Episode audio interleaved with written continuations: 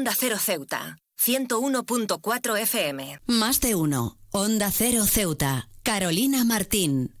En el tejido complejo de la sociedad de la relación intrínseca entre cultura y educación en valores se erige como pilar fundamental, forjando el carácter de las generaciones presentes y futuras. La interacción constante entre estos dos elementos es un reflejo de la identidad colectiva, delineando los contornos éticos y morales que moldean la manera en que enfrentamos los desafíos de la vida. La cultura, en su manifestación más amplia, no solo abarca las expresiones artísticas y las tradiciones de un grupo, sino que también encapsula las creencias, normas y valores que estructuran su visión del mundo. De manera paralela, la educación en valores representa el vehículo a través del cual tales principios son transmitidos y cultivados en las mentes jóvenes. En este sentido, la simbiosis entre cultura y educación se convierte en la savia vital que nutre el crecimiento integral de la sociedad. Es esencial reconocer que la educación en valores no debe limitarse a la enseñanza de principios abstractos, sino que debe arraigarse en la cotidianidad de las experiencias. El aula no es el único espacio formativo la cultura,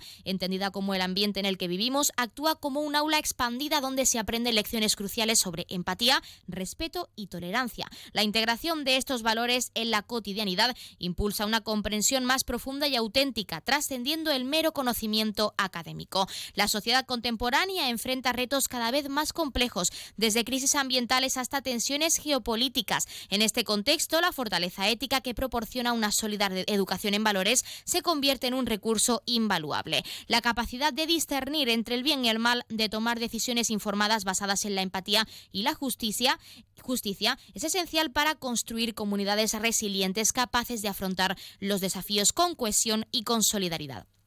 Asimismo, la conexión entre cultura y educación se convierte en un factor determinante en la construcción de una identidad nacional sólida. La diversidad cultural enriquece la paleta de valores disponibles, fomentando la comprensión mutua y la celebración de la pluralidad. En este sentido, la educación en valores se erige como el puente que une las diversas expresiones culturales, tejiendo una red de cohesión social que trasciende las diferencias, las diferencias superficiales. En conclusión, la sinergia entre cultura y educación es esencial para el florecimiento de una sociedad justa, equitativa y resiliente. La promoción de valores fundamentales a través de una educación que se nutre de la riqueza cultural no solo moldea individuos éticos, sino que también sienta las bases para la construcción de comunidades fuertes y nacionales que abrazan su diversidad como un activo invaluable. La inversión de esta conexión indisoluble es la clave para un futuro donde la compasión, la integridad y el respeto sean los cimientos sobre los cuales edificamos nuestro destino común.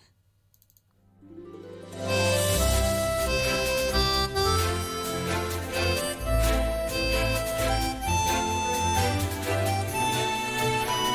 Muy buenas tardes. Arrancamos el programa de este jueves 18 de enero y lo hacemos hablando de la relación entre cultura y educación en valores, así como de la importancia de su fomento para las generaciones futuras. Nosotros arrancamos ya con una nueva edición de nuestro programa Más de Uno Ceuta. Vamos a desconectar como cada día por un rato con un programa que viene cargado de temas interesantes.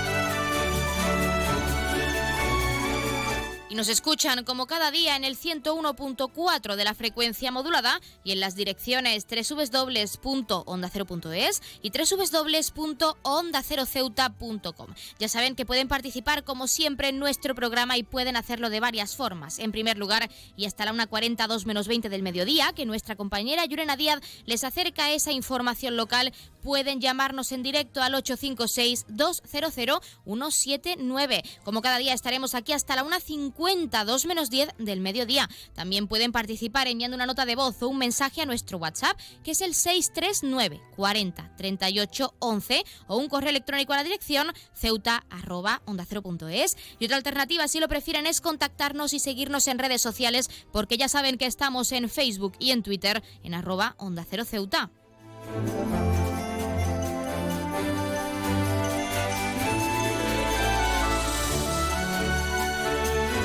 Pueden contarnos si creen que la ciudadanía está implicada en el fomento de la cultura en la sociedad e incluso cómo se debería seguir impulsando a su juicio estos ámbitos, sobre todo en los más jóvenes. Ya saben que también pueden participar para felicitar a un ser querido que cumpla años, dedicarle una canción o incluso pedirnos su tema favorito para que suene durante unos minutos en nuestro espacio, porque como siempre les decimos, queremos escucharles con nuevas canciones, géneros musicales, experiencias, anécdotas, recetas sorpresas, lo que quieran contarnos, ya saben que tenemos nuestra línea disponible para que nos hagan partícipes de su vida diaria. Estamos por y para nuestros oyentes.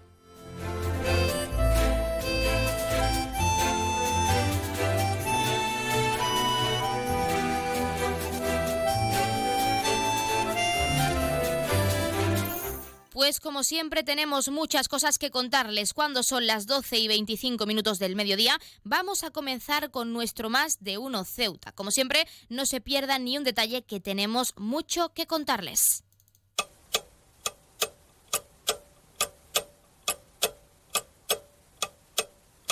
Y arrancamos, como siempre, conociendo la última hora. El Centro de Adultos Edrisis es considerado pionero en el sello europeo de las lenguas. Se trata del único centro de adultos en todo el país galardonado con este premio desde que se inició esta iniciativa en el año 1998.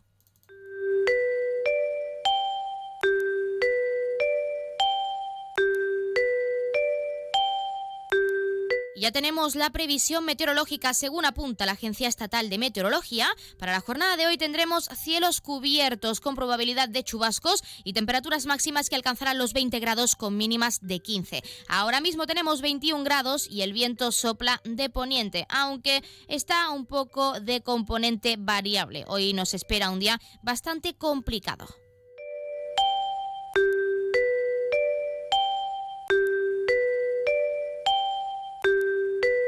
Como siempre también acercarles la noticia curiosa del día. Tras el descanso de la Navidad, los estudiantes universitarios, como ya saben, comienzan su época de exámenes. Por necesidad, comodidad o preferencia, muchos de ellos deciden estudiar en las silenciosas bibliotecas, donde se concentran mejor y tienen acceso a toda la información pertinente sobre sus materias de estudio. Sin embargo, al ser las pruebas de conocimiento al mismo tiempo en todos los campus, a veces es difícil encontrar un asiento libre donde ponerse a estudiar. Para que los estudiantes no pierdan el tiempo yendo de biblioteca a biblioteca, la Universidad de Sevilla, con la colaboración de la compañía Quodus, ha puesto a disposición de sus alumnos una aplicación, como lo oyen, que monitoriza las salas de estudio y avisa de las sillas disponibles que contienen. De esta manera, los alumnos rentabilizan mejor sus horas de estudio. Quodus es una plataforma que analiza los patrones de uso de los espacios educativos, calculando los índices de aprovechamiento y facilitando la toma de decisiones en operación y planificación basadas en datos reales. Su nueva tecnología se ha implementado en todas las salas de estudio 24 horas, bibliotecas y aulas de cuatro facultades o escuelas. Los datos de las salas se ofrecen en abierto a través de una web y una app para que puedan ser consultados fácilmente por los usuarios a través de sus teléfonos móviles. Con un sensor instalado por aula y algoritmos de inteligencia artificial, la aplicación detecta la presencia, cantidad y distribución de las personas en los espacios. Así, ofrece un porcentaje de ocupación sin necesidad de la identificación de personas, por lo que no conlleva ningún conflicto normal normativo de protección de datos. Además, mediante un panel instalado en el espacio, el alumnado puede visualizar en tiempo real la ocupación y el tiempo que lleva reservado cada puesto, lo que incentiva, por supuesto, un uso más eficiente del mismo. Ya saben que pueden contarnos si les parece buena idea e incluso si en su comunidad o ciudad autónoma, en este caso Ceuta o Melilla, cuentan con algo parecido porque queremos escucharles y si de hecho tienen una anécdota que contarnos con esta aplicación, mucho mejor. うん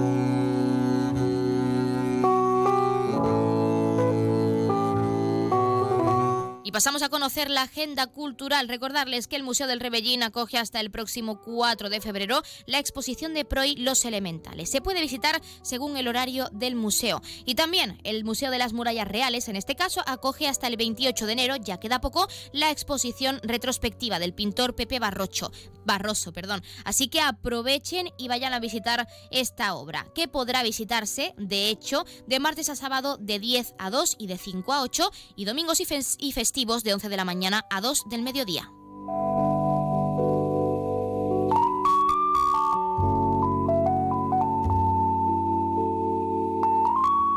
Como es costumbre también contarles qué ocurrió un día como hoy. En 1949, creación del Consejo de Ayuda Mutua Económica, o Comecon, una organización de cooperación económica formada por países comunistas en torno a la Unión Soviética. En 1971, en España, Manuel Delgado, conocido como el arropiero, comete su último asesinato y es detenido. En 1977 se produce en Bosnia y Herzegovina un accidente de avión en el que por desgracia fallecen el primer ministro de Yugoslavia, Jernal Videjic, y su esposa y otras seis personas más. En 1998 la selección española de waterpolo consigue la medalla de oro en los mundiales de natación en Perth, en Australia. Y en 2012 cierre temporal de Wikipedia en inglés por parte de la ley SOPA. Mientras duró el apagón, quienes intentaron acceder al sitio se encontraron con una pantalla negra en la que se podía leer Imagina un mundo sin conocimiento libre.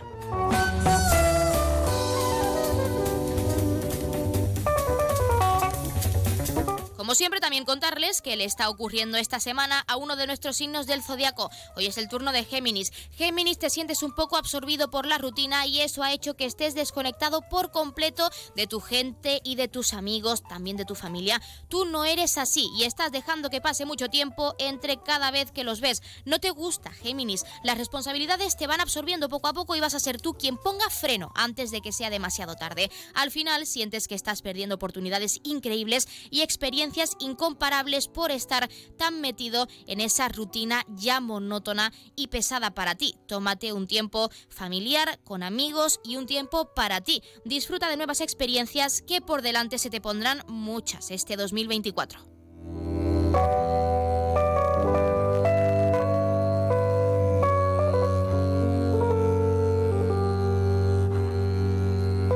Y Cruz Roja lleva a cabo su programa Cruz Roja Te Escucha, como apoyo psicosocial para aquellos que padecen ansiedad o depresión y necesitan salir de esa nube oscura. Nos hablaba de su funcionamiento el psicólogo de la entidad en Ceuta, Gonzalo Llorente, Llorente al que por supuesto vamos a escuchar. No se pierdan ni un detalle. Bueno, nosotros normalmente eh, en un primer nivel lo que hacemos es atender a la persona que solicite el servicio porque está padeciendo un malestar, ¿no? A nivel psicológico, ¿no? También ese apoyo psicosocial, aunque la mayoría de las llamadas se sitúan en este eh, en, temas de, salud mental, ¿no? Eh, el primer nivel es un, nivel de orientación. Si vemos que es preciso seguir con la intervención, ya pasamos a un nivel 2, ¿no? Que sería de intervención psicológica, en el cual hay una serie de sesiones con un psicólogo, una psicóloga eh, general eh, sanitaria, ¿no? Y, y se pauta pues ya lo han escuchado y cuando son las 12 y 32 minutos de este mediodía, casi 33, vamos a entrar de lleno en nuestros contenidos y entrevistas. Como siempre, queremos contarles muchas cosas, tienen mucho que conocer, así que no se vayan, que estamos aquí en nuestro Más de Uno Ceuta y en la 101.4 de la frecuencia modulada. Más de uno. Onda Cero Ceuta. Carolina Martín. Aguas de Ceuta les recuerda a sus abonados que tienen a su disposición la oficina virtual donde podrán realizar múltiples gestiones, controlar sus facturas, consumos, realizar sugerencias o reclamaciones, modificar la domiciliación bancaria, activar o desactivar la recepción de sus facturas en formato papel.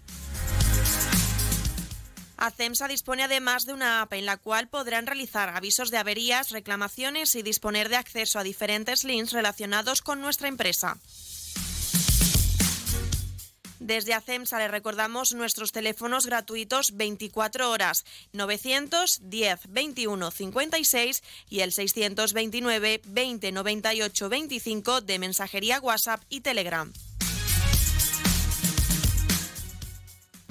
Onda Agraria. Agricultura, pesca, ganadería, mercados. Aquí empezamos Onda Agraria, una hora recorriendo con todos vosotros el campo español. Resolver consultas, dudas de ámbito legal o ámbito administrativo que nos envían los oyentes. Cuéntenos un poquito esa aceituna, cómo se traduce luego en el aceite, qué tipo de aceite nos da. La voz del campo. Para los amantes de la cerveza, la posibilidad de que no haya lúpulo, pues hace que se nos pongan los pelos de punta. Cuéntanos, como ya saben nuestros oyentes, la climatología es una de las Onda Agraria, Pablo Rodríguez Pinilla y Soledad de Juan. Sábados y domingos domingos a las 6 de la mañana y siempre que quieras en la web y en la app de Onda Cero. Te mereces esta radio. Onda Cero, tu radio. 298, 299, 300. Ovejas. Cuando consigues dormir, la noche pasa en un abrir y cerrar de ojos. Y cuando no, también. Porque si no puedes dormir, Gema Ruiz tiene el programa de radio que te reconcilia con la noche. Con actualidad, cine, curiosidades, música, juegos y la colaboración de los oyentes. ¡Baja esa voz! ¡Que no son horas! No son horas. De lunes a miércoles a la una y media de la madrugada, los jueves a las 3 y siempre que quieras en la web y en la app. 301, 302, 303. Onda Cero, tu radio. Belmóvil cumple 25 años gracias a vosotros. A todos los clientes que han confiado en nosotros. Experiencia, atención, surtido y servicio. Son los valores que hemos adquirido estos años. Las mejores marcas, los precios más baratos y el asesoramiento más profesional en Belmóvil. 25 aniversario de Belmóvil en calle Fernández número 4. Belmóvil, la tienda de tus sueños.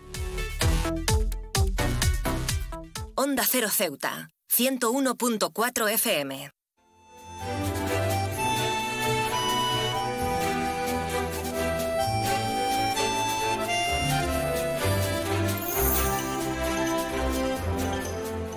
Casi la mitad de los jóvenes españoles de entre 12 y 17 años han sufrido algún tipo de ciberagresión, mientras que el 9,5 además ha sufrido ciberacoso, según un estudio del Observatorio Social de la Fundación La Caixa. Y para hablar de ello tenemos al coautor de este estudio, que es Albert Flexas. Albert, muy buenas tardes. Hola, buenas tardes, Carolina. Bueno, tenemos que hablar de estos porcentajes. ¿Qué supone? Porque es un alto porcentaje de ciberagresión y ciberacoso entre los jóvenes. Sí, uh, a ver, siempre que hablamos de, de porcentajes, de estadísticas, uh, pues está claro que hablamos de estadísticas, ¿eh? no, no hablamos uh, de, de, certezas, pero siguiendo estos datos, yo creo que, que lo que supone, lo que podríamos decir es que los medios sociales, al final digitales, se están acercando un poco a lo que es la realidad física, ¿no?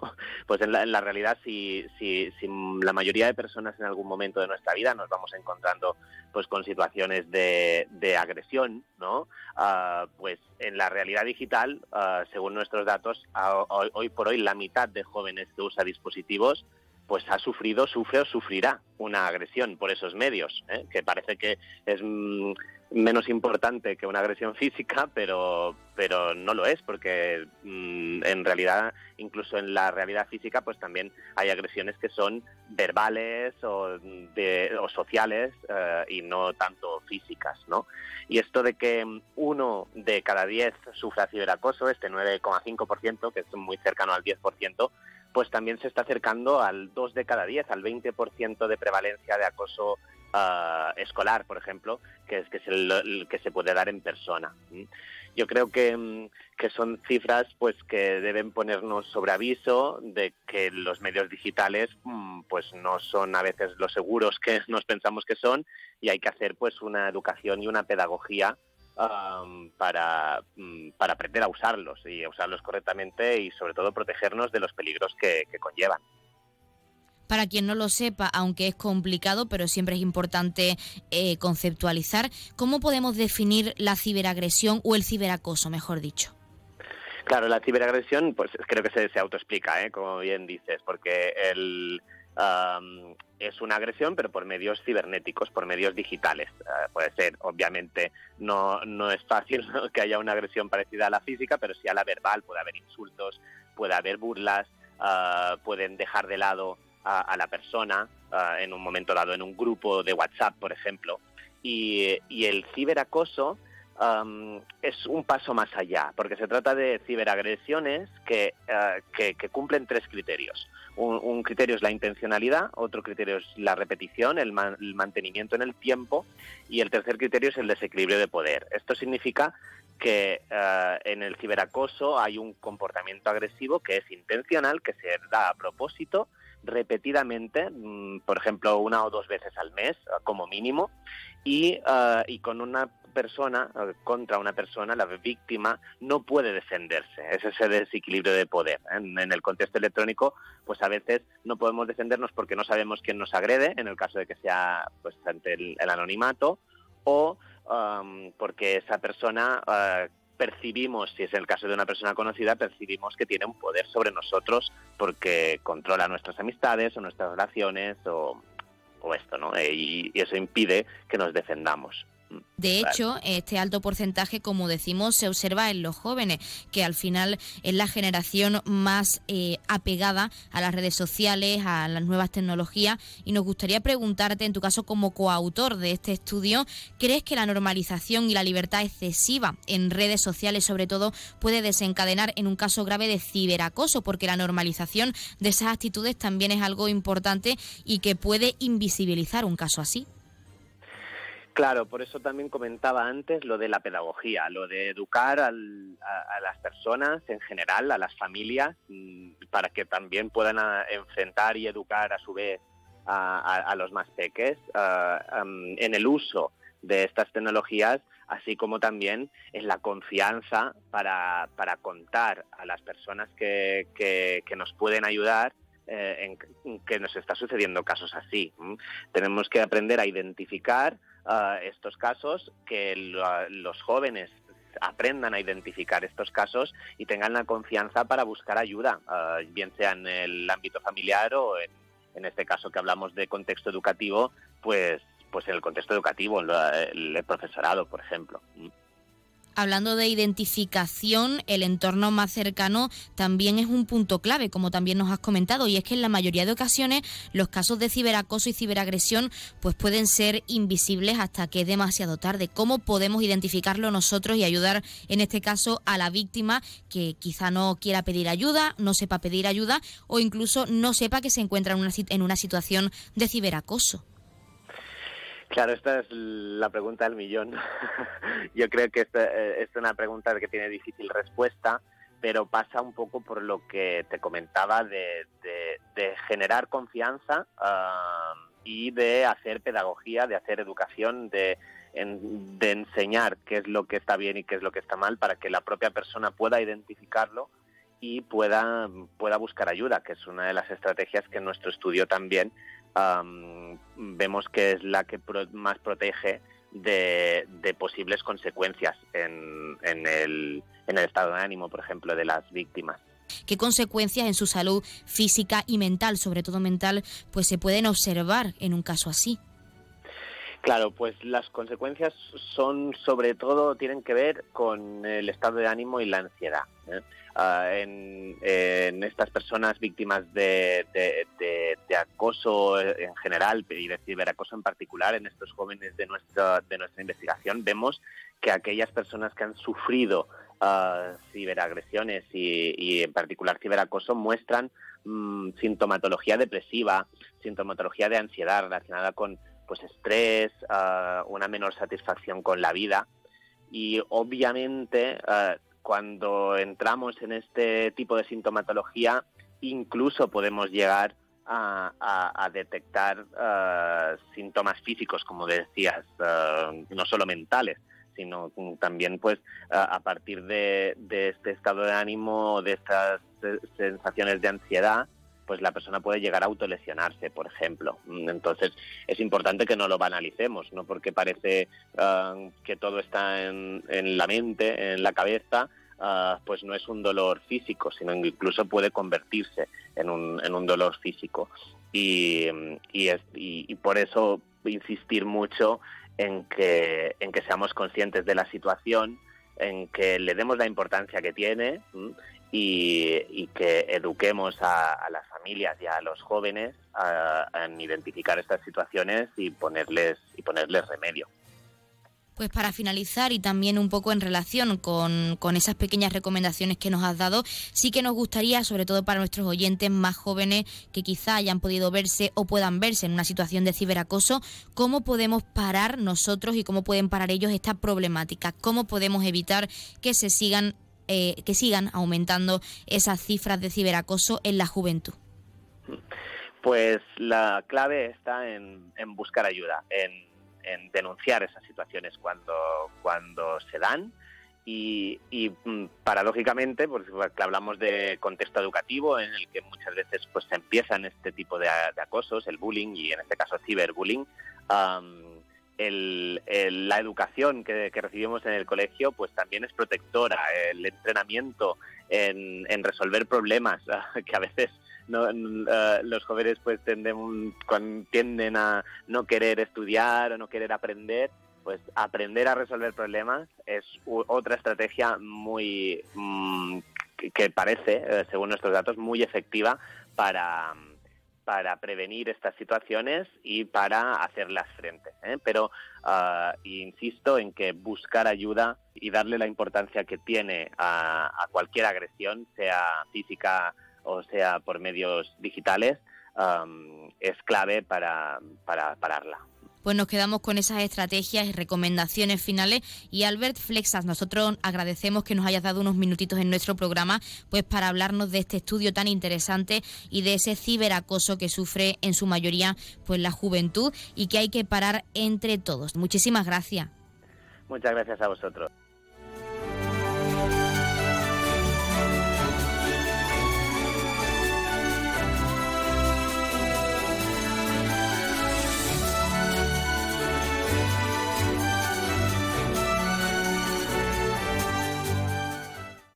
Más de uno. Onda Cero Ceuta. Carolina Martín.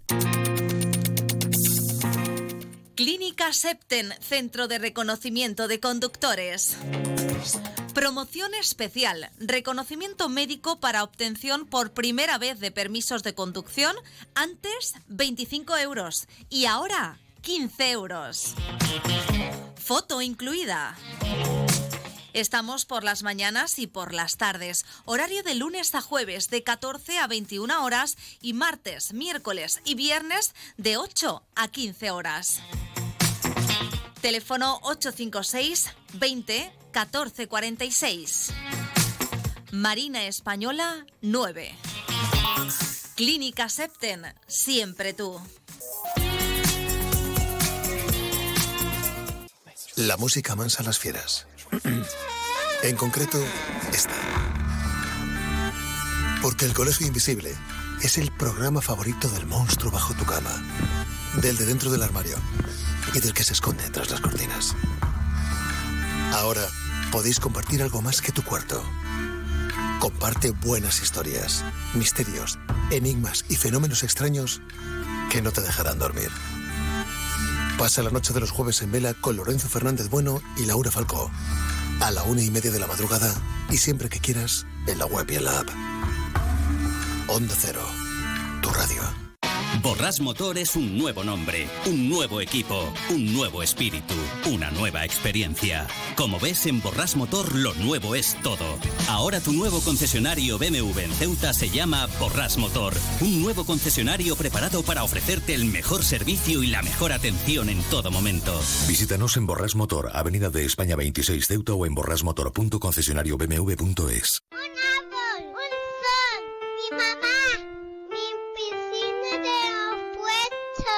Ahora los impuestos son cosa de niños. Servicios Tributarios de Ceuta se lo pone muy fácil. A partir de ahora podrá pagar sus impuestos a través de la página web tributosceuta.org. Solo necesitará una tarjeta de crédito y la carta de pago que recibió por correo y con un solo clic se ahorrará tiempo, colas y desplazamientos. Recuerde tributosceuta.org. Servicios Tributarios de Ceuta, Ciudad de Ceuta. Nuevo horario de caja de 8 de la mañana a 2 de la tarde. Onda Cero Ceuta. 101.4 FM.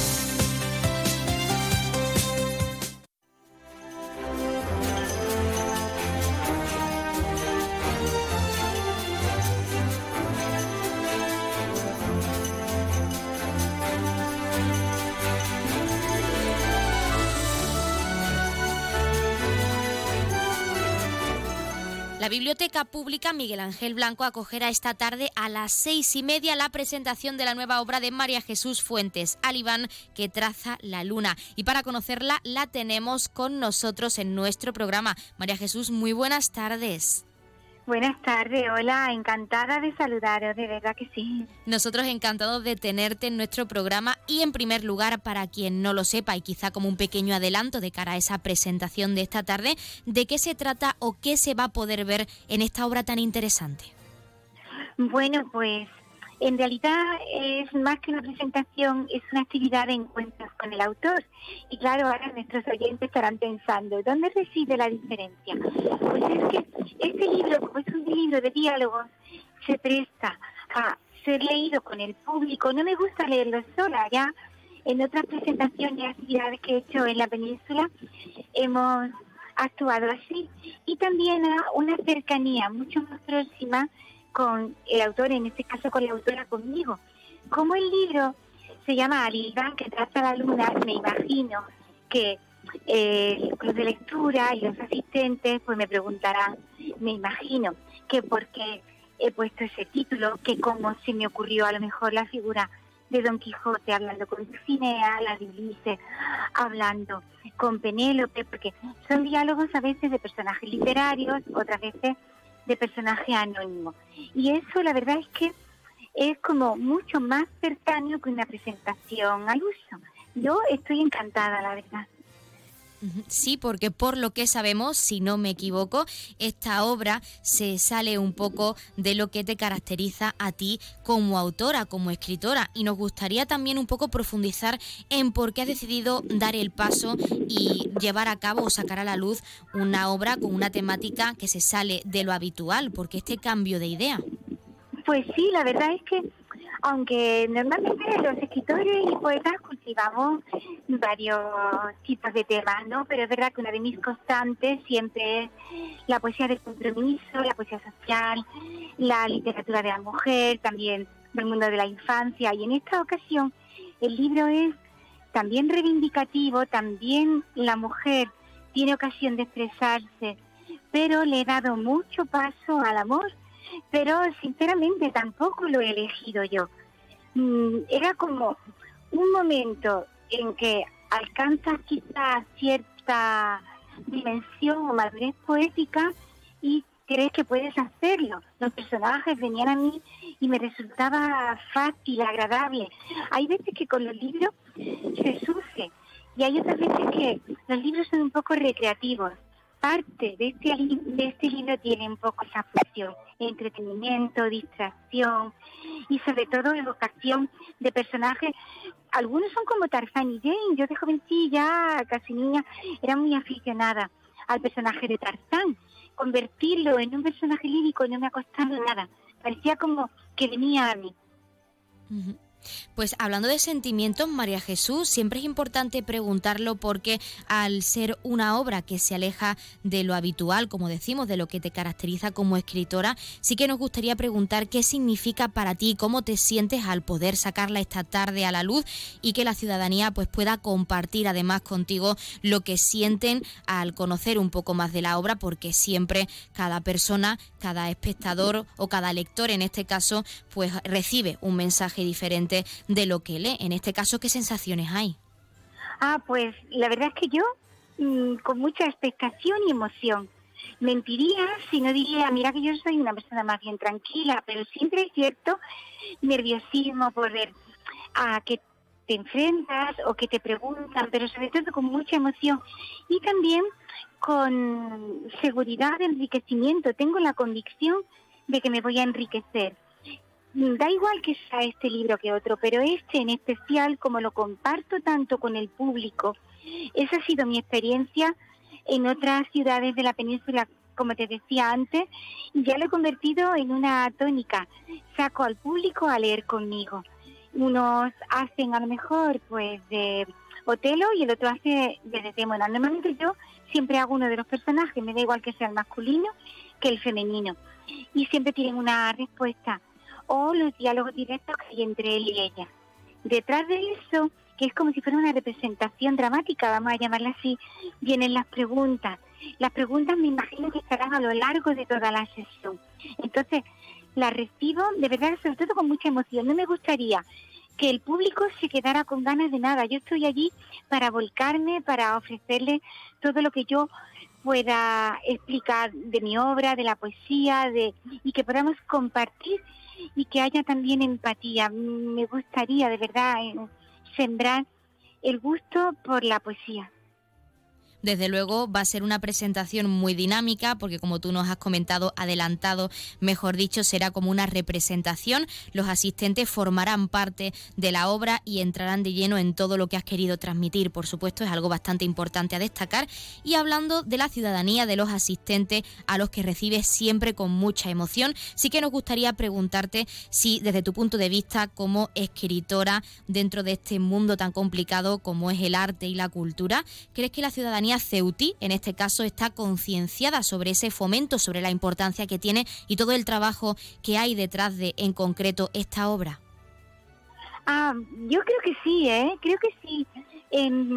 te voy a hablar como escritora, como me has preguntado, y en general la recepción que yo veo siempre es muy mm, afectuosa y es aparte de en ocasiones multitudinarias, estoy muy agradecida siempre a las expresiones de afecto, de comprensión, a las preguntas, pero incluso te voy a decir que como decana del Instituto de Estudios de de Literatura y Música, de la sección de Literatura y Música, muchas veces me sorprende que las personas por la calle o en una cola me digan, ¿cuándo va a haber otra actividad de poesía? ¿Vais a hacer como todo, la poesía no puede empachar, no, no es la novela.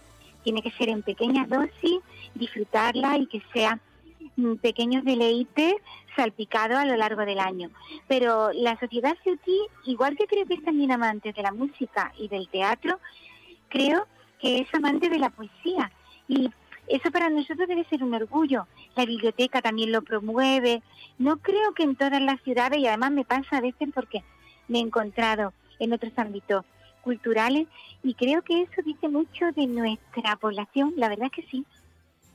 Pues para finalizar, y como siempre desde aquí que queremos también eh, fomentar esa cultura en nuestra ciudad autónoma, ¿por qué o cómo les animas a los oyentes ceutíes a acudir esta tarde a esa presentación y representación tan dinámica en la Biblioteca Pública Miguel Ángel Blanco?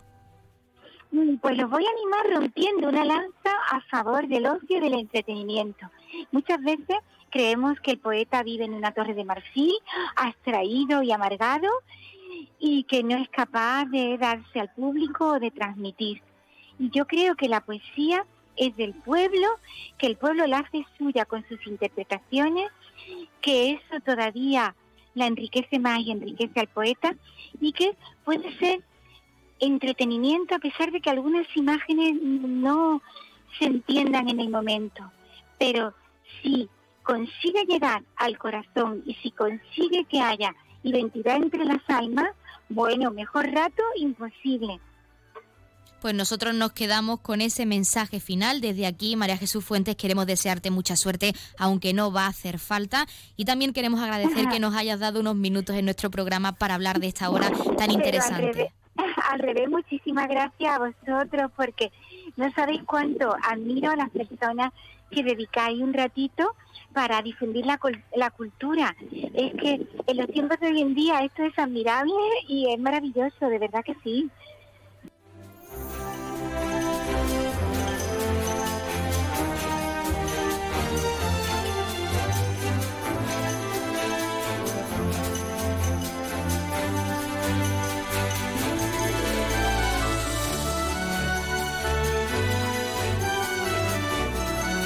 Pues nosotros, con ese mensaje final de María Jesús Fuentes, finalizamos la primera parte de nuestro Más de Uno Ceuta, porque como siempre nos acercamos a la una del mediodía. Y ya saben que a esta hora les dejamos en primer lugar con nuestros compañeros de Madrid y toda la actualidad tanto nacional e internacional. Posteriormente les dejaremos, como es costumbre también, con nuestros compañeros de Andalucía que les acercarán toda esa información a nivel regional. Por nuestra parte, regresamos con más contenidos y entrevistas en directo a partir de la una y 10, una 12 minutos. Y como siempre también Lo haremos en primer lugar de la mano de nuestra compañera Yurena Díaz y ese avance informativo. Recordarles antes de irnos que se avecinan los premios capitales europeos de la inclusión y diversidad 2024 de la Comisión Europea. Están abiertos a todas las administraciones locales de la Unión Europea para fomentar la diversidad y la inclusión respecto a género, etnia o origen, religión o creencias, discapacidad, edad, colectivo LGTBIQ+, entre otros. Como cada año, en este caso, existen, consiste perdón, en dos categorías. Administraciones locales o regionales con menos de 50.000 habitantes y con más de 50.000. Además, se concederá un premio especial a las iniciativas enfocadas a promover ciudades seguras y libres de violencia para las mujeres. El plazo está abierto hasta el próximo 15 de febrero de este año, así que anímense y participen en estos premios tan interesantes y sobre todo que fomentan esa igualdad y diversidad. Ahora sí, les dejamos con nuestros compañeros de Madrid y Andalucía y regresamos en apenas unos minutos. No se vayan, que tienen mucho que conocer aún.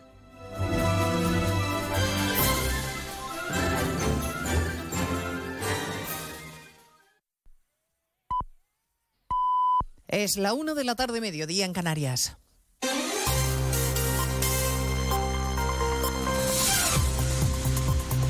Noticias en Onda Cero. Buenas tardes, avanzamos a esta hora algunos de los asuntos de los que vamos a hablar con detalle a partir de las 2 en Noticias Mediodía con el guion gubernamental que se va cumpliendo. La amnistía sigue pasando trámites en el Parlamento pese a que los letrados del Congreso advirtiesen ayer de su dudosa constitucionalidad. En Moncloa argumentan que hay otros informes que defienden lo contrario y que por tanto va a ser el constitucional, el constitucional de Conde Pumpido quien decida. Las enmiendas del PSOE y sus socios salen adelante en comisión con el apoyo de Junts, Congreso Ignacio Jarillo.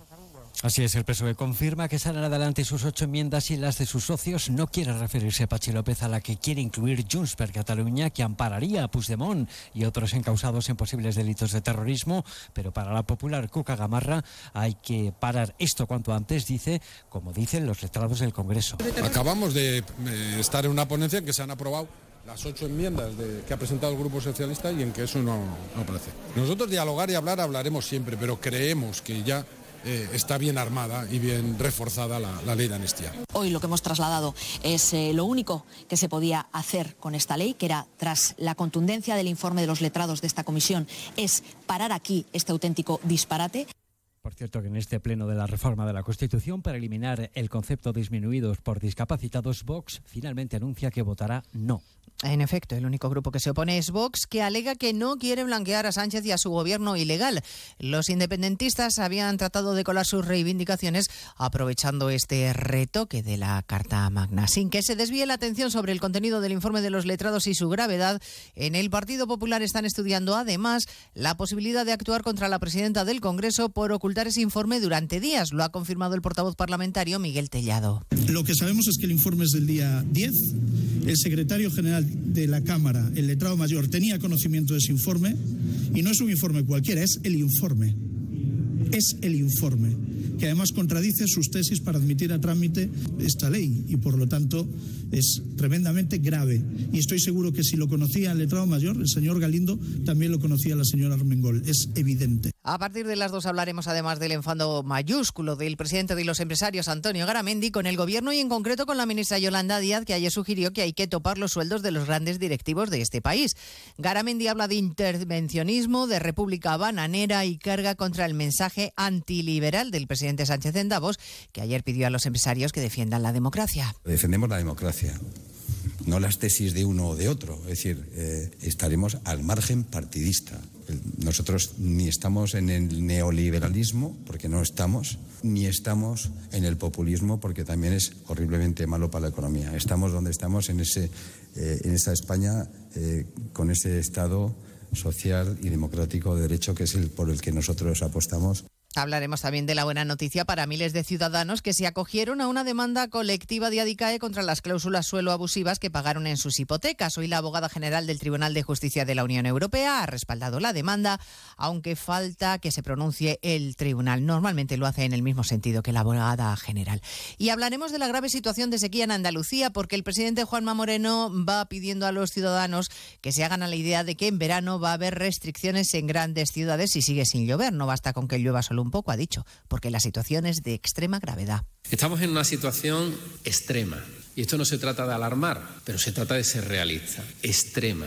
Tenemos eh, embalses que están en situaciones como nunca antes habíamos visto. Tenemos una media que está en torno a un 20%, pero con provincias que están muy por debajo de ese 20%, provincias que están un 13, un 12 o por debajo de un 10% de reservas hídricas. Tenemos muy poco tiempo de margen. Hablando de sequía, la Agencia Estatal de Meteorología confirma que esta semana 15 provincias de nuestro país han registrado récord de calor por el día y la noche, hasta 17 grados, por ejemplo, en Alicante de madrugada, Belén Gómez del Pino. O 31 grados registrados este martes de día en Gran Canaria. El archipiélago además ha vivido esta semana noches tropicales con termómetros que no han bajado de los 20 grados. Son temperaturas anómalas para mediados de enero, más propias de mayo, junio, incluso del verano. Además de esos casi 17 grados nocturnos en Alicante, se registraron otros récords de madrugada por ejemplo, 13 grados en Cáceres, 12 en Salamanca. Madrid registró la madrugada del martes la mínima más alta desde 1920 en enero, 11 grados. Explica la EMET que este episodio cálido se debe a que las aguas superficiales del Atlántico Oriental acumulan más calor del normal y las últimas borrascas han arrastrado ese aire templado a España. Pues de todo ello hablaremos en 55 minutos cuando resumamos la actualidad de este jueves 18 de enero. Elena Gijón, a las 2, Noticias Mediodía.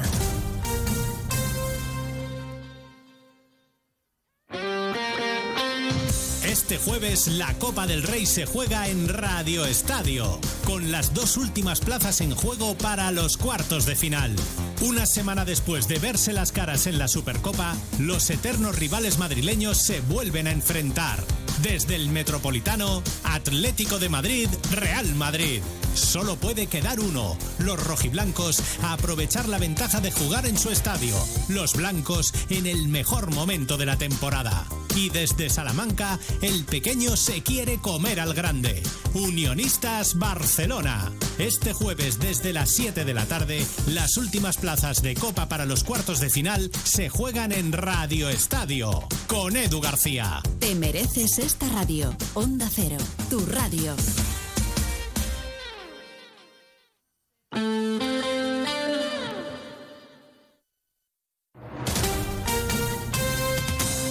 Andalucía, Onda Cero.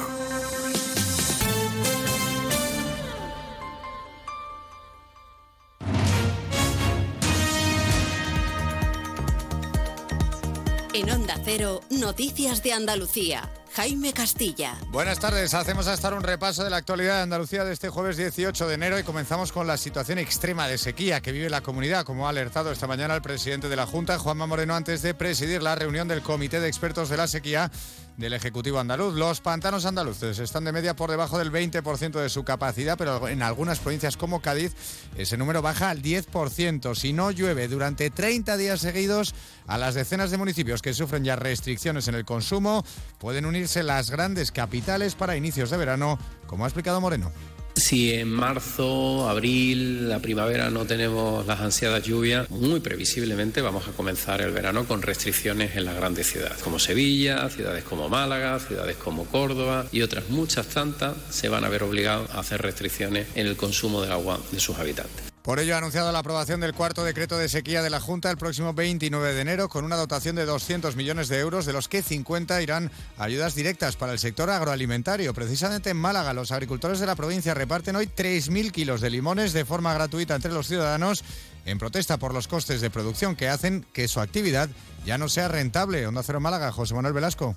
Denuncian los agricultores que el coste de producción del limón asciende a 35 céntimos, 15 más que lo que reciben por su venta, ascendiendo más de 2 euros su precio al consumidor en las grandes superficies. Piden a las administraciones un mayor control en el origen de los precios y combatir la llegada de otros países con escasa fiabilidad en controles sanitarios. Todo ello tras el paso de la borrasca Irene que ha dejado abundantes lluvias en la provincia de Sevilla y al menos un centenar de incidencias por viento en diferentes zonas de la comunidad. Ayer, de hecho, obligaba al cierre de la estación de esquí de Sierra Nevada que hoy vuelve a abrir sus instalaciones. Onda Cero Granada, Guillermo Mendoza. Las rachas de viento de más de 70 kilómetros por hora obligaron ayer a cerrar la estación que reabre hoy con 30 kilómetros esquiables y con diferentes remontes que aún están siendo desbloqueados y pistas en proceso de apertura según se avancen los trabajos para arreglar los desperfectos provocados por la borrasca Irene. Cetursa pide precaución también a la hora de esquiar por la escasez de nieve.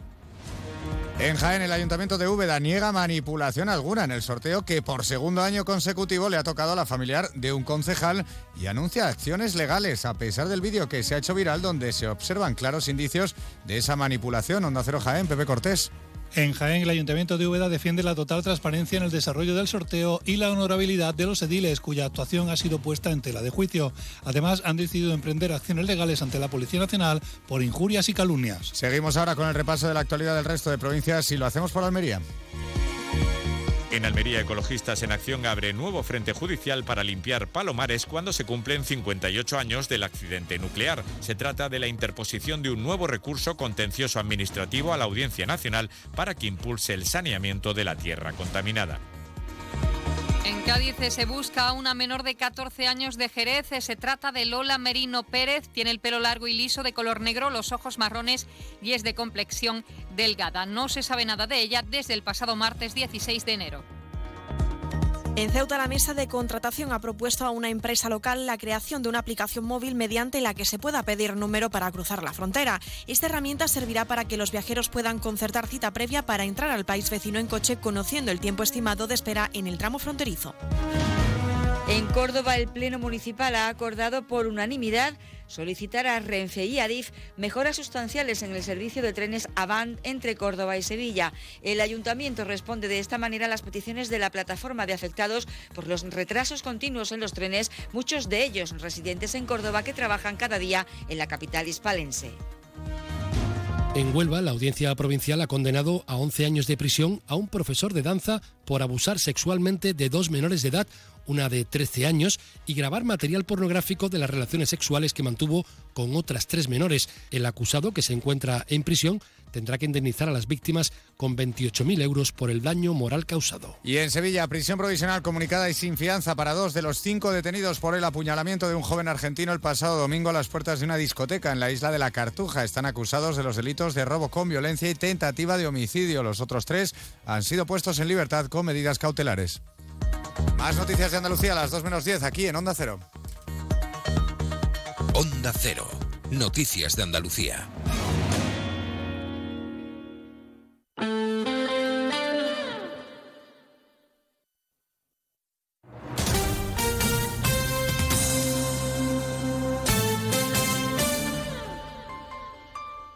Onda Cero Ceuta, 101.4 FM. Más de uno. Onda Cero Ceuta. Carolina Martín.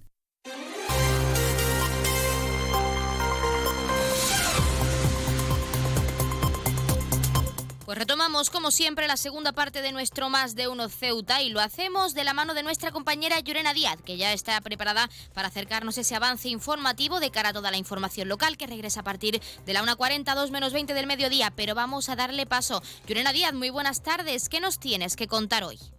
Muy buenas tardes, pues hablamos de política local y es que Ceuta ya ha denunciado a su juicio la nuda voluntad del gobierno local para crear un centro municipal de la salud mental. Y es que tras la celebración de la comisión acordada en el Pleno para estudiar la viabilidad de esta propuesta, la diputada de la formación, Julia Ferreras, ha trasladado que el Partido Popular ha justificado su postura, asegurando que no tiene competencias sobre este asunto. Hablaremos más extensamente durante nuestro informativo. También contarles en otro orden de asuntos que la Dirección General de la Policía Nacional ha instaurado, ha instaurado el día 16 de junio como el Día de las Víctimas del Terrorismo de la Policía Nacional para homenajear a quienes perdieron la vida a manos del terrorismo y a sus familiares, como es el caso de la familia Ceutí, Mohamed Ahmed Abderrahman, asesinado en Irún.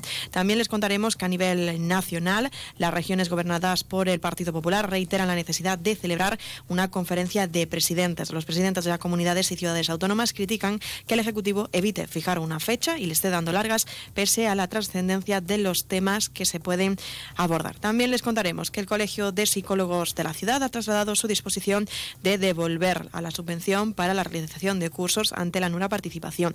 La entidad desconoce los motivos de la ausencia de los alumnos para recibir esas formaciones gratuitas y que aseguran fueron demandadas por la comunidad educativa. También se lo contábamos ayer, han comenzado ya los trabajos correspondientes a la retirada de escombros en la zona de Miramar para la construcción de la que será la nueva capilla de la Virgen del Carmen de la Almadraba.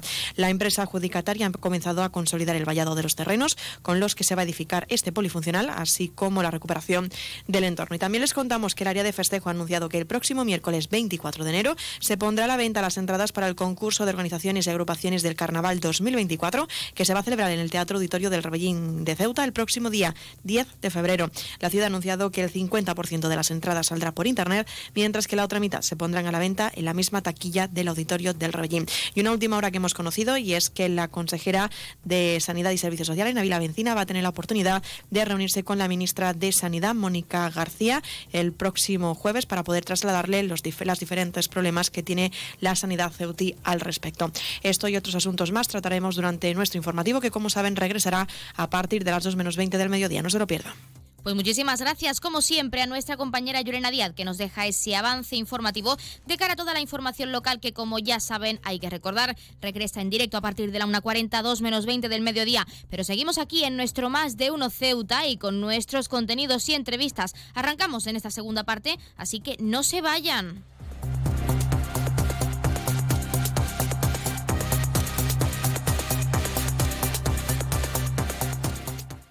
Más de uno. Onda Cero Ceuta. Carolina Martín. Es normal pensar que la radio hace mucha compañía, pero nosotros queremos agradecer la compañía que vosotros, los oyentes, hacéis a la radio. Porque cada día sois dos millones. Imagina si tenemos compañía, para rato, para 24 horas de contenido todos los días de la semana.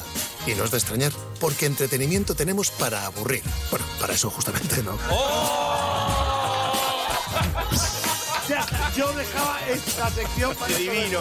Estamos aquí para que el trayecto de vuelta a casa se os haga familiar, para que tengáis excusa para salir a correr, para que ese vuelo de varias horas se os pase volando y para que no dormir sea un sueño. Onda Cero, tu radio. Onda Cero Ceuta. 101.4 FM.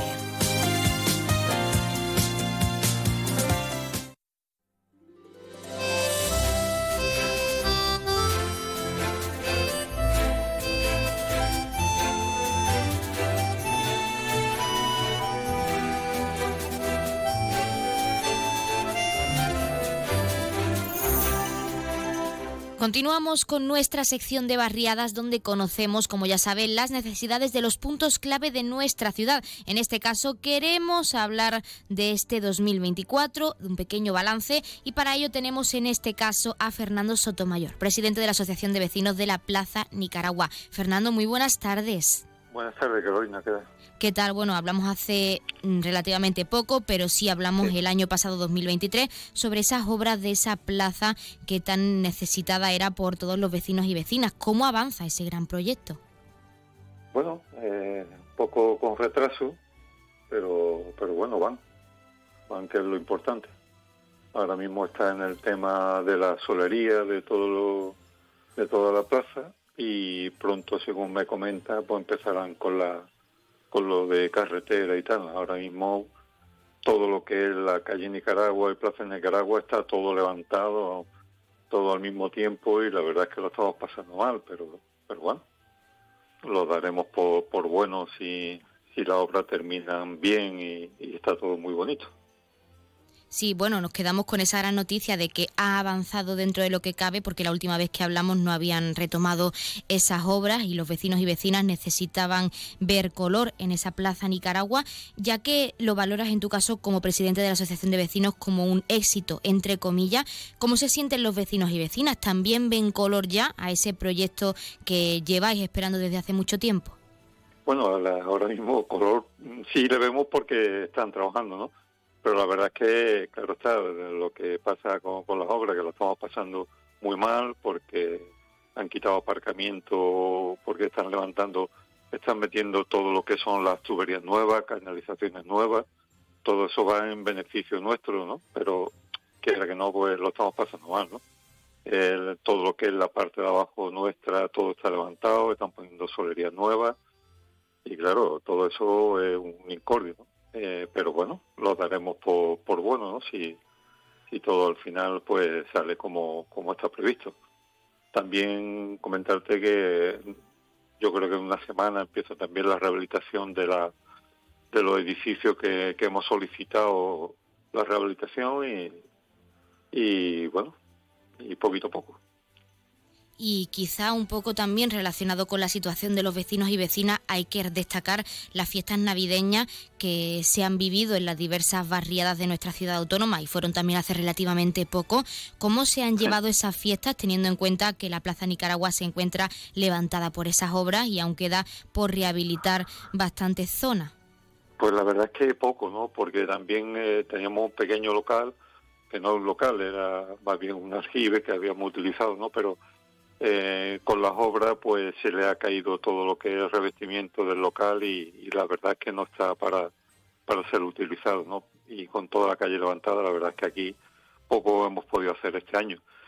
Si Dios quiere para el año que viene, pues ya tendremos local nuevo, ya se podrán hacer más cosas, ya tenemos pensado para todo el año lo también depende de cuando no tenga el local, claro está, que está previsto para marzo pero también ya tenemos pensado lo que lo que vamos a hacer, el programa de, de fiesta y tal.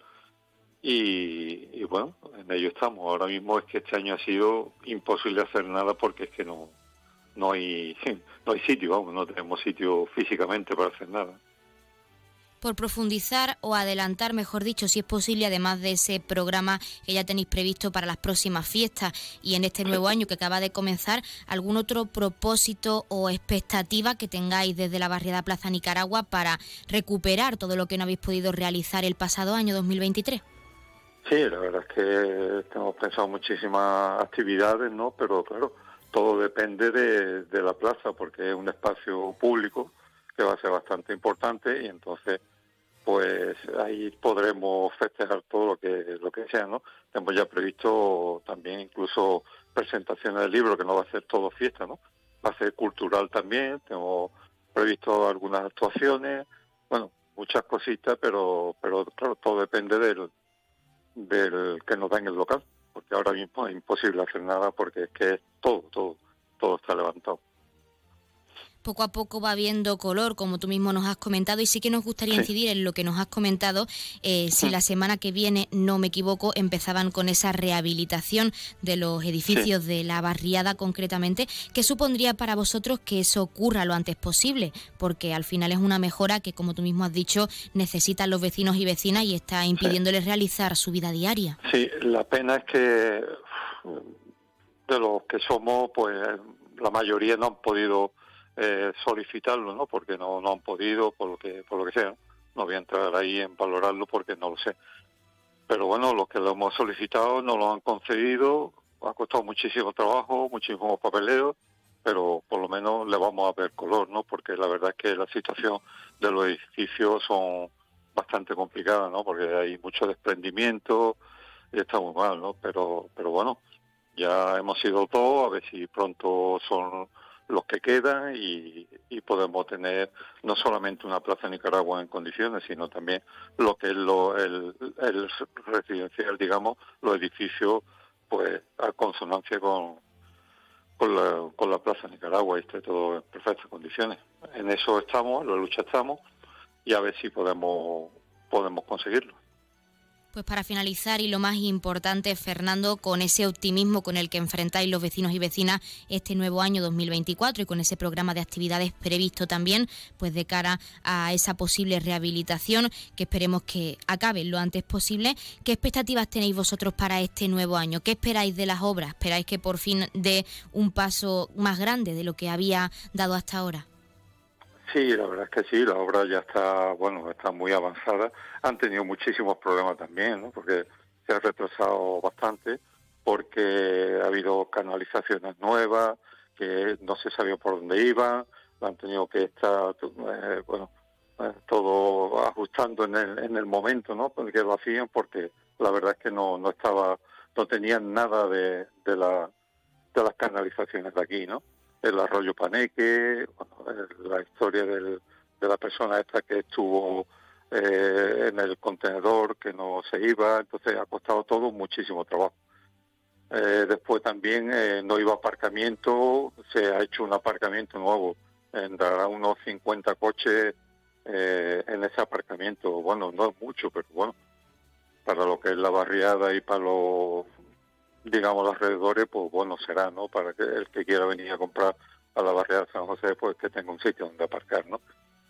La verdad es que estamos luchando en todo esto y, la verdad esperemos que, más tarde que pronto, o más, más pronto que tarde, esté todo solucionado y, y podamos disfrutar de todo el trabajo que se está haciendo en estos momentos. Pues nosotros, Fernando, como siempre, estaremos muy pendientes desde aquí de cómo avanzan esas obras y esperamos que los vecinos y vecinas puedan disfrutar de esa plaza Nicaragua lo antes posible y, como siempre, agradecerte que nos hayas dado unos minutos en nuestra sección de barriadas y en nuestro programa para hablarnos de las obras y de esas actividades que tenéis pensadas para este 2024. Muchas gracias y mucha suerte. nada, muchísimas gracias a ustedes por, por tener siempre este detallito con nosotros, de interesaros de cómo estamos. Muchísimas gracias.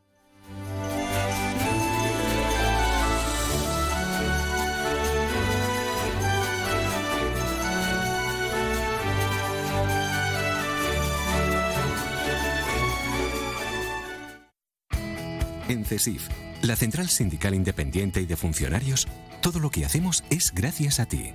Porque con tu confianza y apoyo, tú lo haces posible. CESIF es otra clase de sindicato. Independiente y profesional, transparente y cercano. Sindicato más representativo en las administraciones públicas de España y en muchas empresas privadas. Sea cual sea tu profesión, en la función pública o en la empresa privada, CESIF es tu sindicato. Vota CESIF. Defiende tu trabajo. Pues como siempre han escuchado las palabras del sindicato CESIF de uno de nuestros colaboradores y como siempre ya tenemos al otro lado de la línea esa asamblea territorial de Cruz Roja con ese sorteo en directo, así que no les hagamos perder el tiempo y vamos a darles paso ya. Asamblea Territorial de Cruz Roja, muy buenas tardes. Buenas tardes, a continuación le ofrecemos el sorteo correspondiente al día 18 de enero, cuando quiera.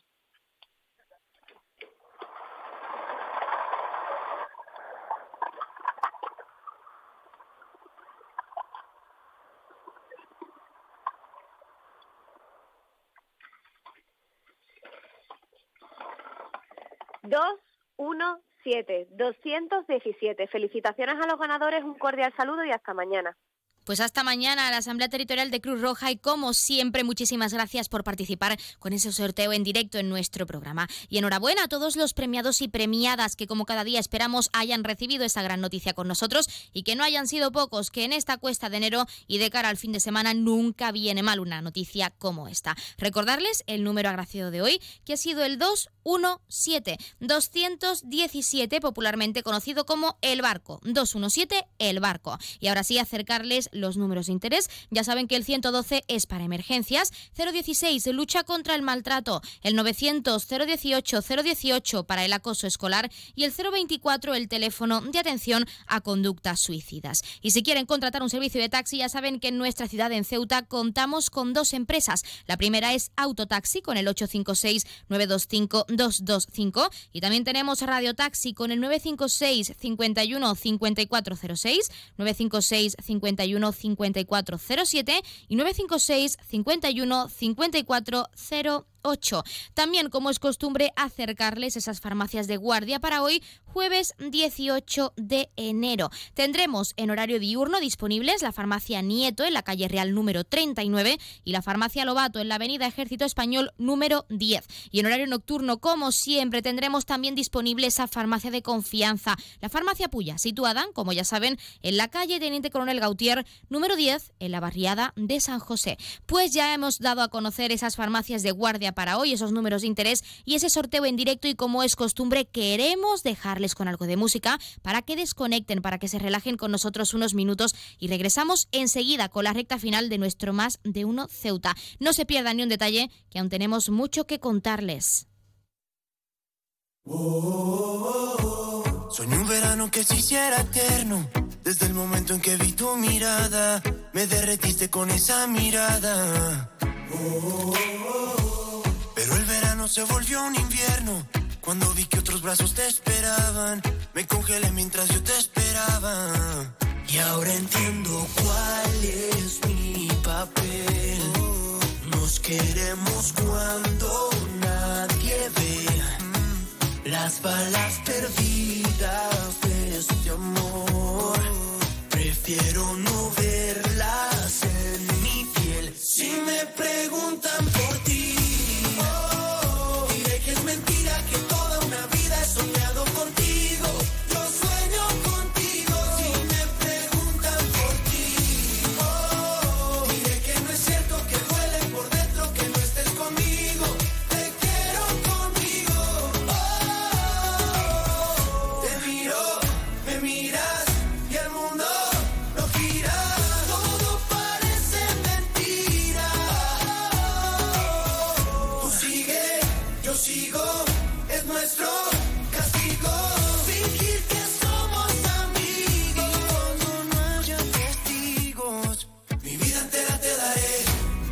Cuando nadie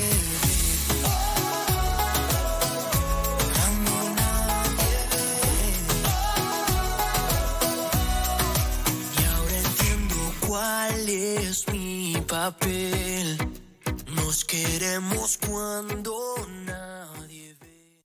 Más de uno. Onda Cero Ceuta. Carolina Martín. Los fines de semana cuidamos de nuestras mascotas con Carlos Rodríguez. Vamos con las consultas, ya sabéis que nos las podéis mandar de cualquier tipo, de cualquier animal y ya está. Cuando el perro se anima mucho, el cachorro lo persigue y hasta le muerde en el costado y ya le ha arrancado pelo. ¿Qué tengo que hacer con eso? ¿Por qué el gato mete los juguetes en el bebedero? ¿Qué le Sí, pasa a este sí. gato? Como el perro y el gato. Cuidaros mucho y como siempre, sois la caña de España. Sábados a las 3, domingos a las 2 y media de la tarde y siempre que quieras en la app y en la web de Onda Cero. Patrocinado por Menforsan, los especialistas en cuidados, higiene y cosmética natural para las mascotas. Te mereces esta radio. Onda Cero, tu radio. Onda Cero Ceuta, 101.4 FM.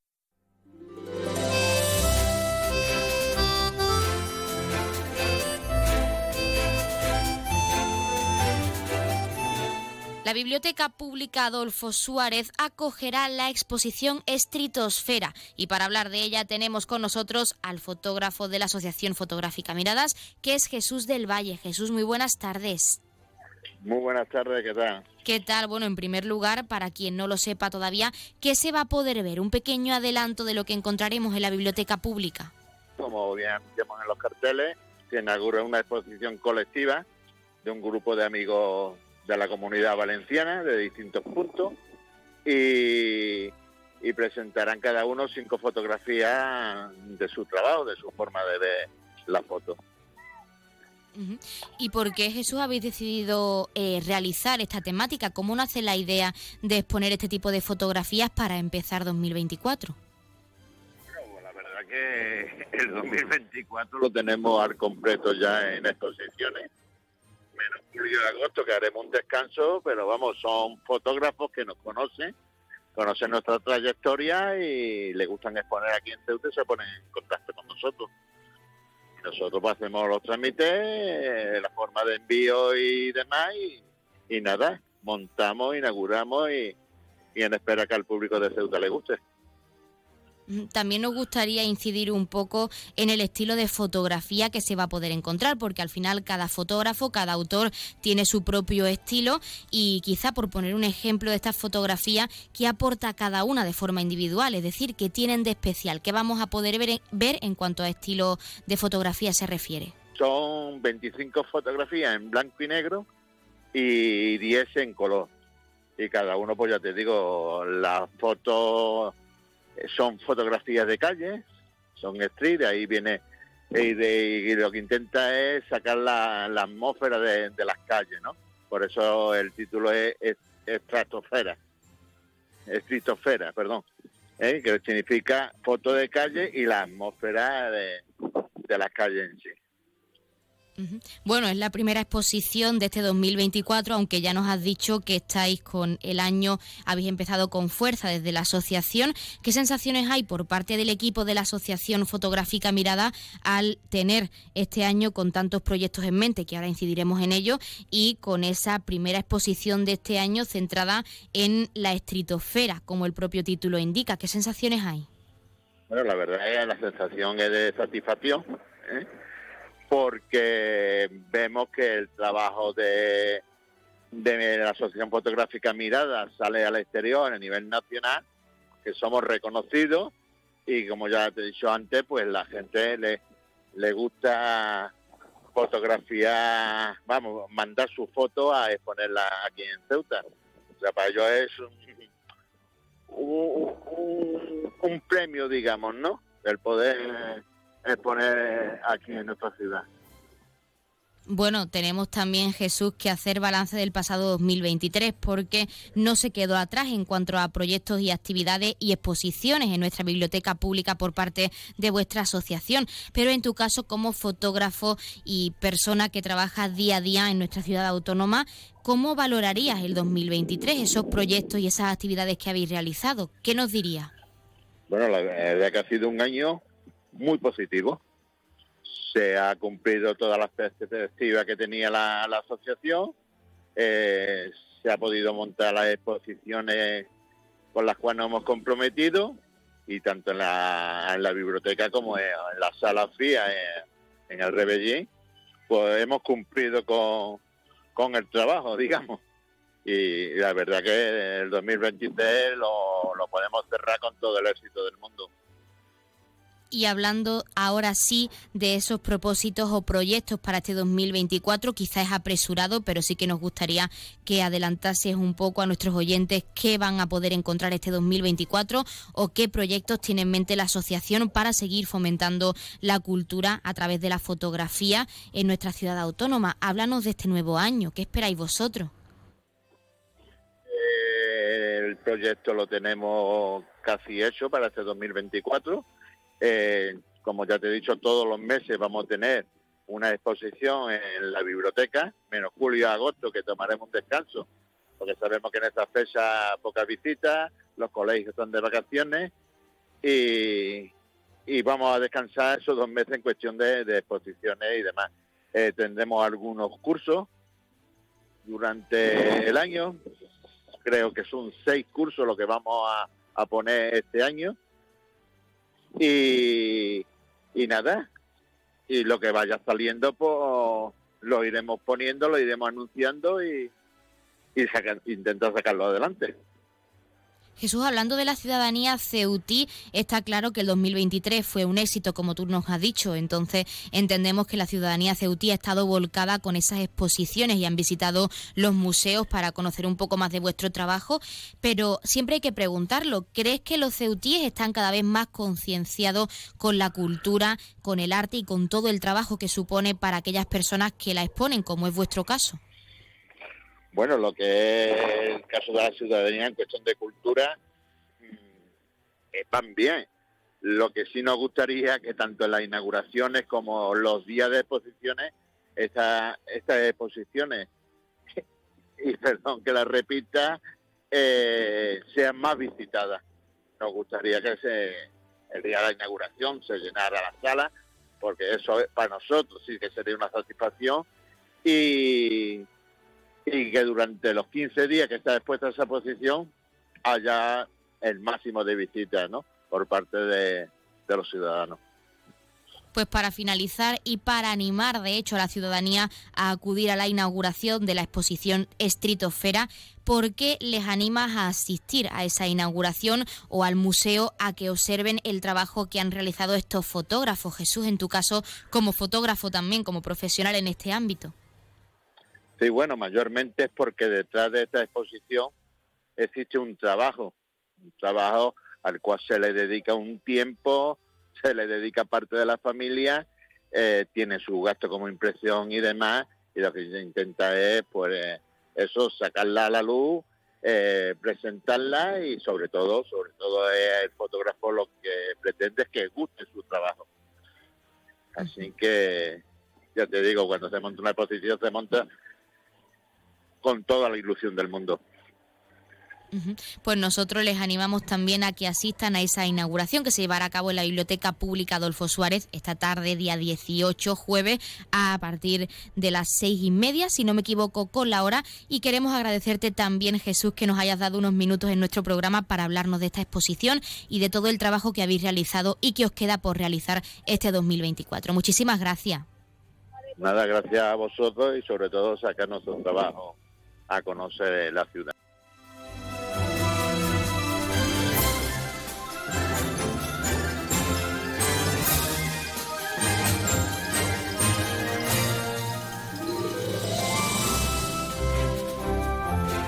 Pues hasta aquí nuestro más de uno Ceuta de hoy. Nuestros contenidos y entrevistas se quedan, como siempre, con algo de música y nuestra compañera Llorena Díaz en apenas unos minutos regresa con toda la información local. Por nuestra parte, que pasen muy buena tarde y nos escuchamos mañana a la misma hora 12 y 20 con más contenidos y entrevistas de actualidad. No se vayan aún.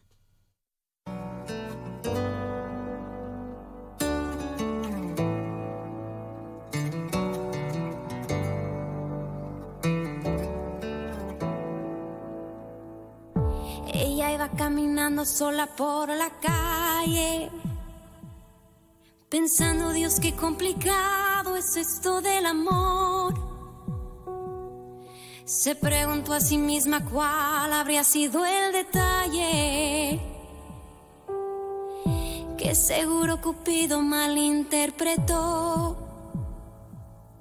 Él daba como cada noche vueltas en la cama. Sonó de pronto una canción romántica en la radio. Quizá fue Michael Bolton quien metió el dedo en la llaga. Y como le faltaba el sueño fue a buscarlo. Los dos estaban caminando en el mismo sentido. Y no hablo de la dirección errante de sus pasos. Miró y ella contestó con un suspiro. Y el universo conspiró. Onda Cero Ceuta, 101.4 FM. Noticias. Onda Cero Ceuta. Llurena Díaz. Muy buenas tardes, son las 2 menos 20 del mediodía de este jueves 18 de enero. Llega la hora de noticias de nuestra ciudad, es la hora de noticias en Onda Cero.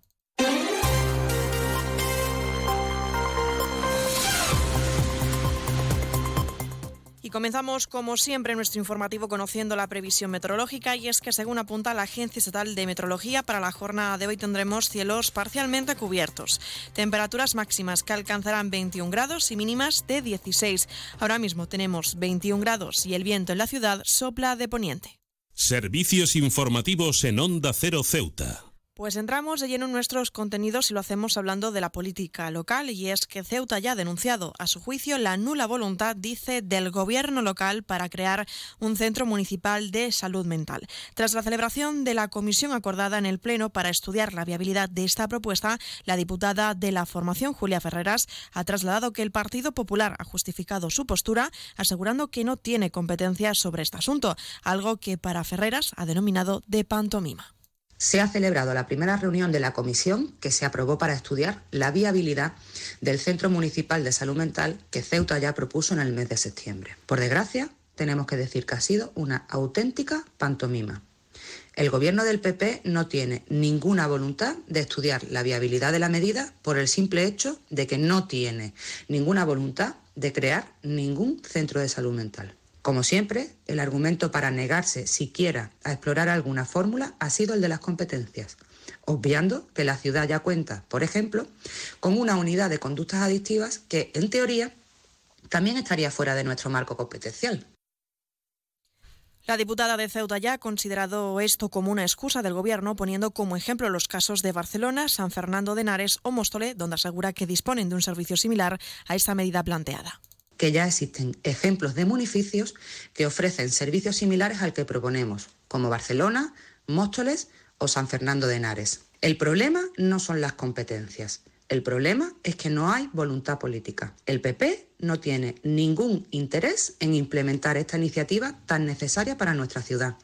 La hipocresía del Partido Popular es más que manifiesta.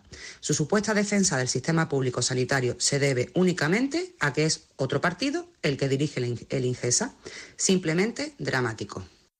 Y seguimos hablando de otros asuntos y es que la Dirección General de la Policía Nacional ha instado el día 16 de junio como el Día de las Víctimas del Terrorismo en la Policía Nacional para homenajear a quienes perdieron la vida a manos del terrorismo y a sus familiares también, como es el caso de la familia del ceutí Mohamed Ahmed Abderrahman, asesinado en Irún. El Movimiento por la Dignidad de la Ciudadanía se congratula de esta iniciativa tras la propuesta elevada al Pleno de la Asamblea. En redes sociales, la líder de la formación, Fátima Ahmed, ha compartido su intervención. Dos ceutíes han sido víctimas de, de ETA. Uno de ellos fue Francisco Pascual Andreu y el otro, Mohamed Ahmed Abderrahman, que el 23 de noviembre de 1984 fue asesinado por ETA en Irún mientras trabajaba como miembro del Cuerpo Nacional de Policía. Y conocemos de primera mano el sufrimiento de la familia este último, que ha salido adelante.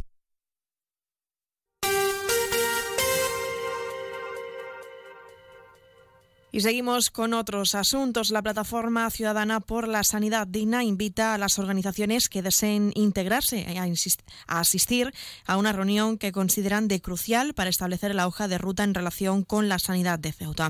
Una oportunidad, según el portavoz del Camin Mohamed, que va a servir para alinear las estrategias y establecer un trabajo conjunto.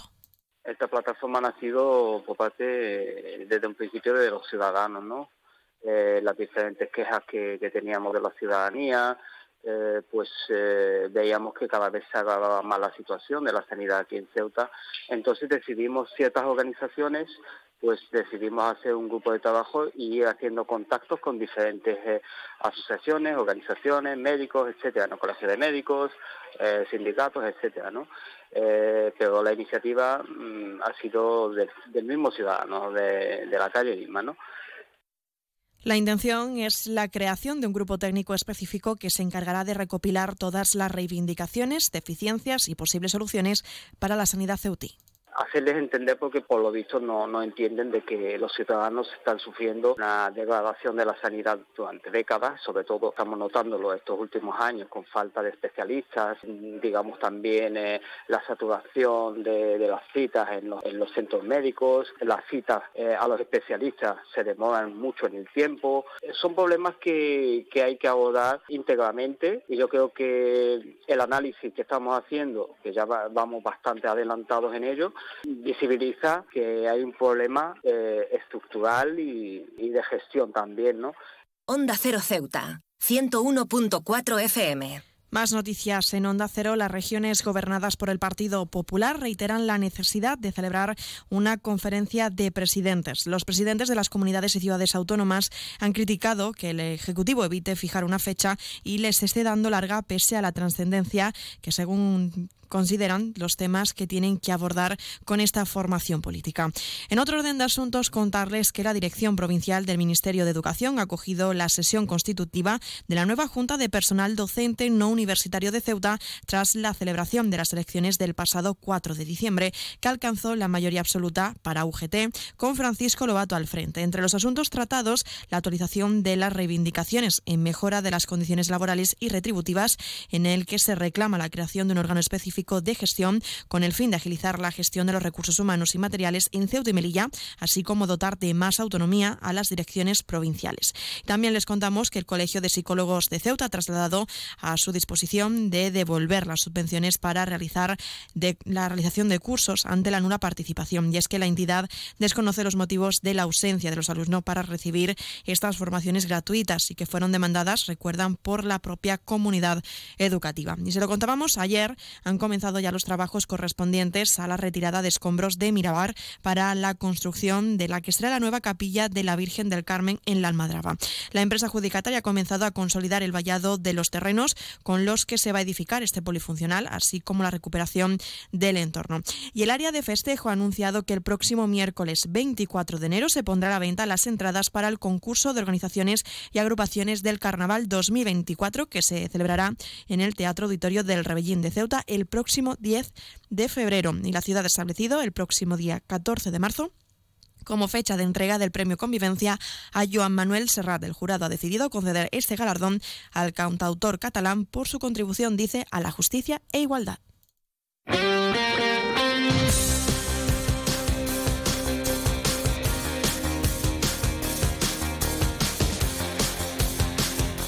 Y pasamos a conocer la información deportiva. Les contamos que Ceuta volverá a ser sede de la Copa de Europa de Triatlón. Será junto a Melilla las únicas ciudades españolas que tendrán una prueba de esta competición. Y es que según el calendario establecido por la Federación Europea, está previsto que la ciudad autónoma acoja esta competición el próximo día 6 de octubre.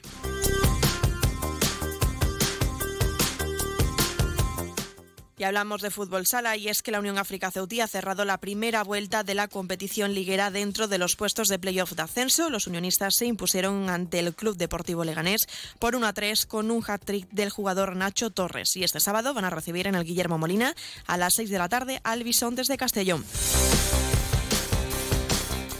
En waterpolo, el Club Natación Caballa ha conseguido su cuarta victoria de la temporada. Los ceutíes superaron al Club Deportivo Waterpolo Navarra por 11 a 9. Ahora los caballas están colocados en la tercera posición con un total de 14 puntos a 6 del segundo clasificado, que es el Waterpolo Turia.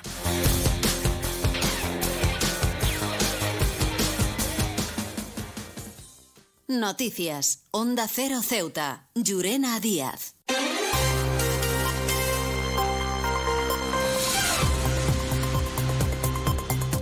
Y de esta forma nos estamos acercando al final de nuestro informativo. Son casi las 2 menos 10. Se quedan ahora con nuestros compañeros de Andalucía que les acercarán toda la información a nivel regional. Y a partir de las 2 de la tarde, nuestros compañeros de Madrid les ofrecerán toda la actualidad a nivel nacional e internacional. Volvemos mañana viernes, como siempre, a partir de las 8 y 20 de la mañana para contarles todo lo que suceda en nuestra ciudad durante las próximas horas. Y también les recuerdo que pueden seguir todas las noticias de Ceuta a través de nuestras redes sociales porque estamos en arroba onda cero Ceuta antes de la despedida, recordarles la previsión meteorológica que nos acompañará en el día de hoy. Tendremos cielos parcialmente cubiertos, temperaturas máximas que alcanzarán los 21 grados y mínimas de 16. Y el viento en la ciudad sopla de poniente. Esto ha sido todo. Me despido. Que pasen muy buena tarde y hasta mañana.